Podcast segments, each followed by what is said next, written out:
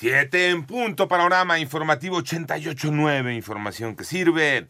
Yo soy Alejandro Villalbazo, Twitter, TikTok, arroba mm, Villalbazo13. Pepe Toño Morales, ¿cómo estás, Pepe Toño? ¿Cómo te va, Alex? Buenos días. Un saldo preliminar de 10 eh, delincuentes muertos y 3 policías heridos dejó el ataque de civiles armados en contra de elementos de la Fuerza Civil Nuevo León en la carretera federal a Nuevo Laredo. Por otra parte, el lunes por la tarde, 13 cabezas humanas fueron abandonadas frente al... Eh, 63 Batallón de Infantería ubicado en Cancún, esto es en Quintana Roo.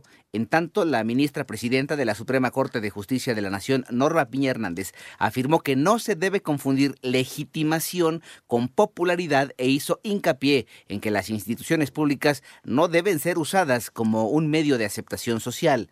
Ya son las 7 de la mañana con 4 minutos. La pobreza es una gran barrera para prevenir los casos de cáncer en México. María Inés Camacho.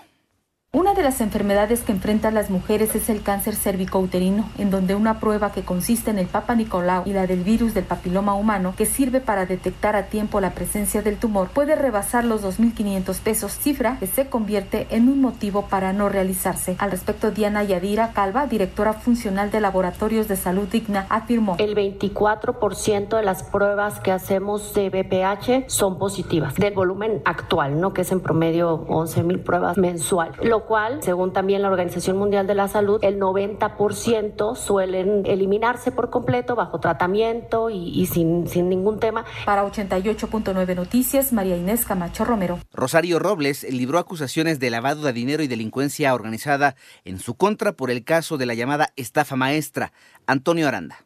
Un juez federal anuló dos órdenes de aprehensión que existían sobre la exsecretaria de Desarrollo Social, Rosario Robles, por los delitos de lavado de dinero y delincuencia organizada por el caso de la estafa maestra. Esto sucedió el viernes pasado, afirmó José Garrigós, abogado de la exsecretaria de Desarrollo Social, quien detalló que el juez, con residencia en Toluca, Eutimio Ordóñez Gutiérrez, había anulado la orden de aprehensión que se había girado desde 2020 por los delitos de delincuencia organizada y lavado de dinero. En declaraciones públicas, el abogado de Rosario Robles detalló que el juez consideró las acusaciones contra ella como un exceso y una violación de derechos humanos porque estaba en prisión y no había riesgo de fuga. El abogado también explicó que la Fiscalía General de la República presentó una apelación contra la sentencia de amparo. Para 88.9 Noticias, Antonio Aranda. Y ayer, tras un tiroteo registrado en Hollywood Beach, Florida, al menos nueve personas resultaron lesionadas, entre ellos cuatro menores de edad, informaron las autoridades locales. Por otro lado, el expresidente de El Salvador, Mauricio Funes, fue condenado a 14 años de prisión por negociar tregua con las pandillas